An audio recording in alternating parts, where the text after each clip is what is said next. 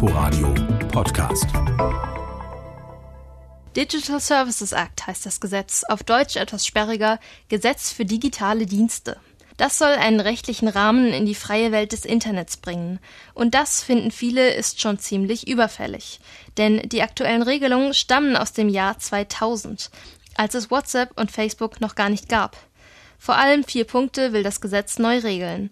Darunter den einheitlichen Umgang mit Verstößen der Nutzer und Nutzerinnen, sodass es nicht mehr den Plattformen überlassen wird, wie sie mit illegalen Inhalten oder Hasskommentaren umgehen.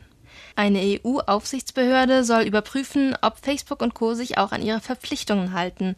Und das Gesetz soll verhindern, dass Online-Plattformen ungestört wachsen und damit schnell übermächtig werden. Zuletzt will der Digital Services Act die Öffnung der Messenger-Dienste regeln, sodass etwa WhatsApp-Nutzer problemlos Nachrichten an Telegram-Nutzer schicken können. Ähnlich wie es jetzt bereits zwischen verschiedenen Anbietern von E-Mails der Fall ist. Bei den großen Plattformen selbst stößt das geplante Gesetz nicht auf Begeisterung. Sie fürchten, dass ihre Macht auf dem europäischen Markt deutlich abgeschwächt werden könnte. Inforadio Podcast.